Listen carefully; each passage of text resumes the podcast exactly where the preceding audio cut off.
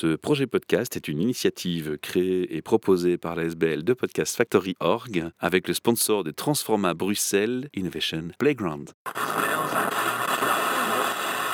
You're listening to the Podcast Factory. Bienvenue au Salon Hope à Namur à l'Arsenal ce 8 et 9 octobre 2022.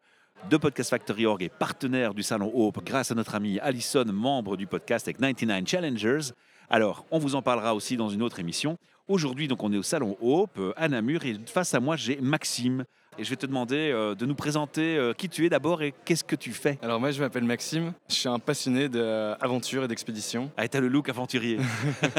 Depuis que euh, je suis ado, je dirais, eh ben, euh, je prends n'importe quelle occasion pour aller dehors, Ouais. que ce soit pour faire de l'escalade, de l'alpinisme, c'est un peu mes sports de prédilection. Et euh, puis euh, là, plus récemment aussi, ça fait 4-5 ans maintenant, que je fais pas mal de packraft.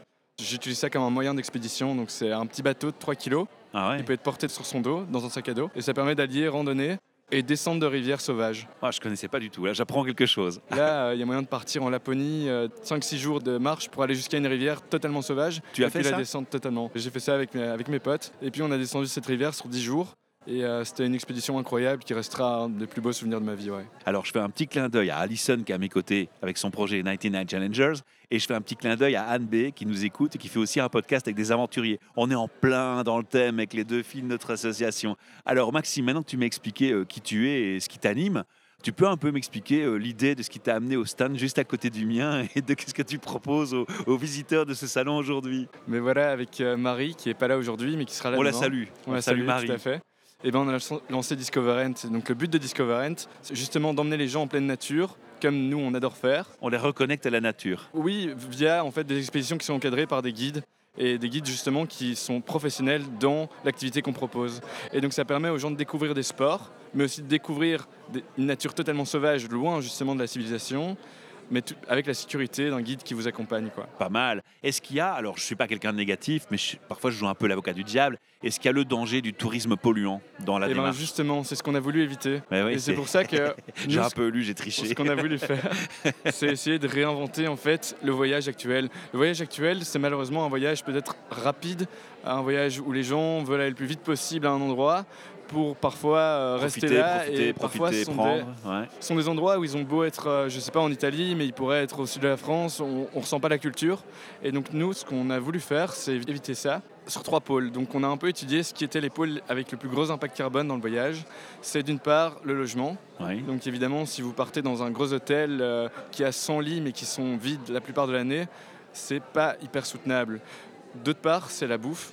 La nourriture, il y a beaucoup euh, de gros complexes qui justement font venir, importent la nourriture de pays d'origine du complexe. Et puis ensuite, il y a évidemment le transport qui est euh, le plus gros pilier euh, de pour le polluants, voyage. des polluants. Et donc, ce qu'on fait, c'est que euh, on propose toujours de la bouffe locale. Donc, on essaie de trouver des partenaires locaux, des producteurs locaux, pour pouvoir trouver notre bouffe d'expédition locale là-bas dans les pays où on va, ou plutôt dans les régions où on va, vu qu'on va pas très loin, parce qu'on fait du coup du voyage de proximité. Donc, c'est un voyage où on peut aller en covoiturage ou en train. Et enfin, au niveau, donc j'ai parlé de logement, de bouffe, et donc De transport. transport. Du coup, le transport. Ça, je viens de le dire en fait. Alors Donc, ça, c'est les de- trois éléments de base qui sont les plus polluants, mais à côté de ça, il y a aussi l'attitude humaine, l'éducation de l'homme. Exactement. Tu as les gens qui euh, vont bouffer de la nourriture euh, tout à fait équitable et correcte, mais qui vont jeter un papier par terre, qui vont être irrespectueux du milieu. Est-ce que vous sensibilisez aussi sur ça alors? Alors là, ça c'est tout le travail des guides et c'est exactement là qu'on intervient. Je crois que c'est notre plus gros travail, c'est de trouver des Je m'en guides, doute, ouais, c'est des ça. guides qui sont les perles rares, qui partagent les mêmes valeurs que nous et qui partagent aussi la valeur d'apprentissage. Et du respect de l'environnement. C'est ça, donc les mêmes valeurs que nous, évidemment, il y a le respect de l'environnement dedans.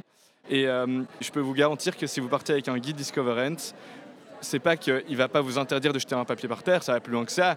Il a son sac pour ramasser les papiers qu'il trouve par terre.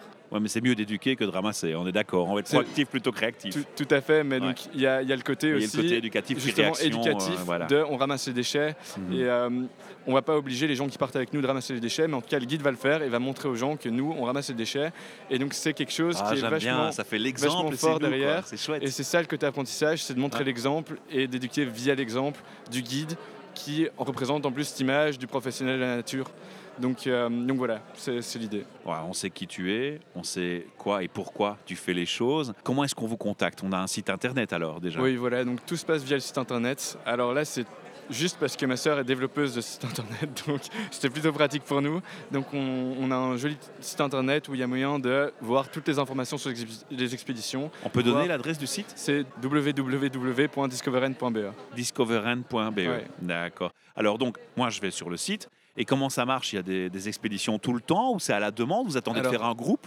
Voilà, il y a donc tout un catalogue d'expéditions disponibles. On clique sur l'expédition qui euh, nous intéresse et alors de là, on voit les dates de départ. Alors on peut Ah, s'inscrire seul voilà. ou en groupe aux dates qui nous intéressent. Et c'est maximum combien? Alors je pose la Alors- question pas innocemment, parce que imagine-moi comme patron d'entreprise, et j'ai une équipe à faire euh, sortir en team event dans cette démarche qui est hyper constructive, ça m'intéresserait, mais quelle est la limite? Alors là, ça dépend de l'expédition. On a des expéditions évidemment où là, évidemment, c'est aussi moins intéressant pour les team events qui sont plus extrêmes, où là, on n'accepte que des petits groupes, maximum 6. Ouais. Et on a d'autres expéditions qui sont plus light en Belgique, qui vont permettre de découvrir un sport, découvrir une faune, découvrir même la flore aussi, si c'est euh, une expédition pour aller essayer de déguster des plantes sauvages. Et euh, ces expéditions-là sont ouvertes à plus de gens, c'est-à-dire maximum 10. Mais on essaie toujours de garder un petit Des groupe. petits groupes pour avoir Par un meilleur contrôle et une meilleure éducation. Des, quoi. des, euh, des événements qu'on privatise, entre guillemets, donc on privatise les expéditions. Et là, ben, si c'est une entreprise qui nous dit, ben, nous on sera 20 et on a envie d'être 20, ben, tant mieux pour vous, on peut le faire. Mais par Voilà. contre, si quelqu'un s'inscrit seul, il peut être assuré qu'il sera dans un petit groupe.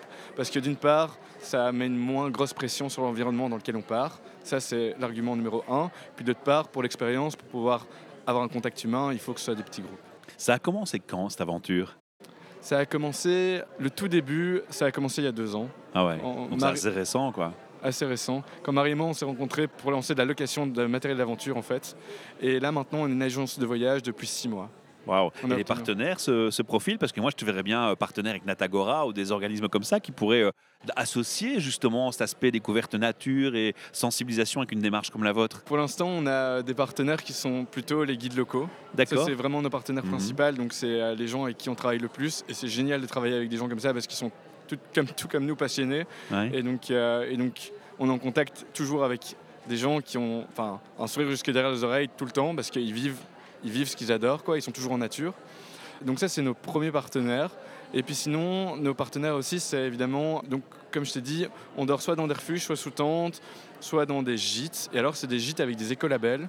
Et alors, souvent, c'est tenu par des familles ou des couples. Et donc, ça devient des partenaires parce qu'on finit par bien les connaître. Ouais, ceux-là. ouais, voilà, il y a un lien d'affinité qui se crée. quoi. Le public est spécifique aussi en fait. C'est un public qui Qui est recherche déjà sensibilisé. qui, recherche, qui est déjà sensibilisé souvent Ouais. et qui recherche des sensations fortes en pleine nature. Et c'est ça qu'on on fournit finalement, c'est des sensations fortes en pleine nature, mais avec la sécurité d'un guide qui vous ça, permet c'est hyper important. Ça, c'est Ouais. hyper important. En tout cas, moi, je suis très admiratif de cette démarche. Je trouve qu'elle est originale. Ce que je l'ai dit, elle, part- elle rentre dans deux des projets de, de nos membres. hein. Mhm. Donc, je t'invite à aller causer avec Ouais, eux. Anne B sera là demain. Aujourd'hui, tu as vu Alison. Et puis, on invite les auditeurs à, à venir te voir. Si ce podcast est en ligne, il sera peut-être un peu tard ce soir, mais il sera en ligne. Bah, venir te voir demain. Bon, si tu es pas là, ce sera de toute façon ta compagne. Il y aura toujours quelqu'un ici à côté dimanche. Et sinon, ben, on va sur le site internet et on vous contacte euh, pour se euh, sortir la tête dans l'aventure et, euh, et dans la nature. Avec grand plaisir. Merci bien. Maxime pour ta confiance et pour cet échange. Et à très bientôt, j'espère. Avec plaisir. Ça marche. You're listening to the Podcast Factory. Ce projet podcast est une initiative créée et proposée par la SBL de Podcast Factory Org avec le sponsor de Transforma Bruxelles Innovation Playground.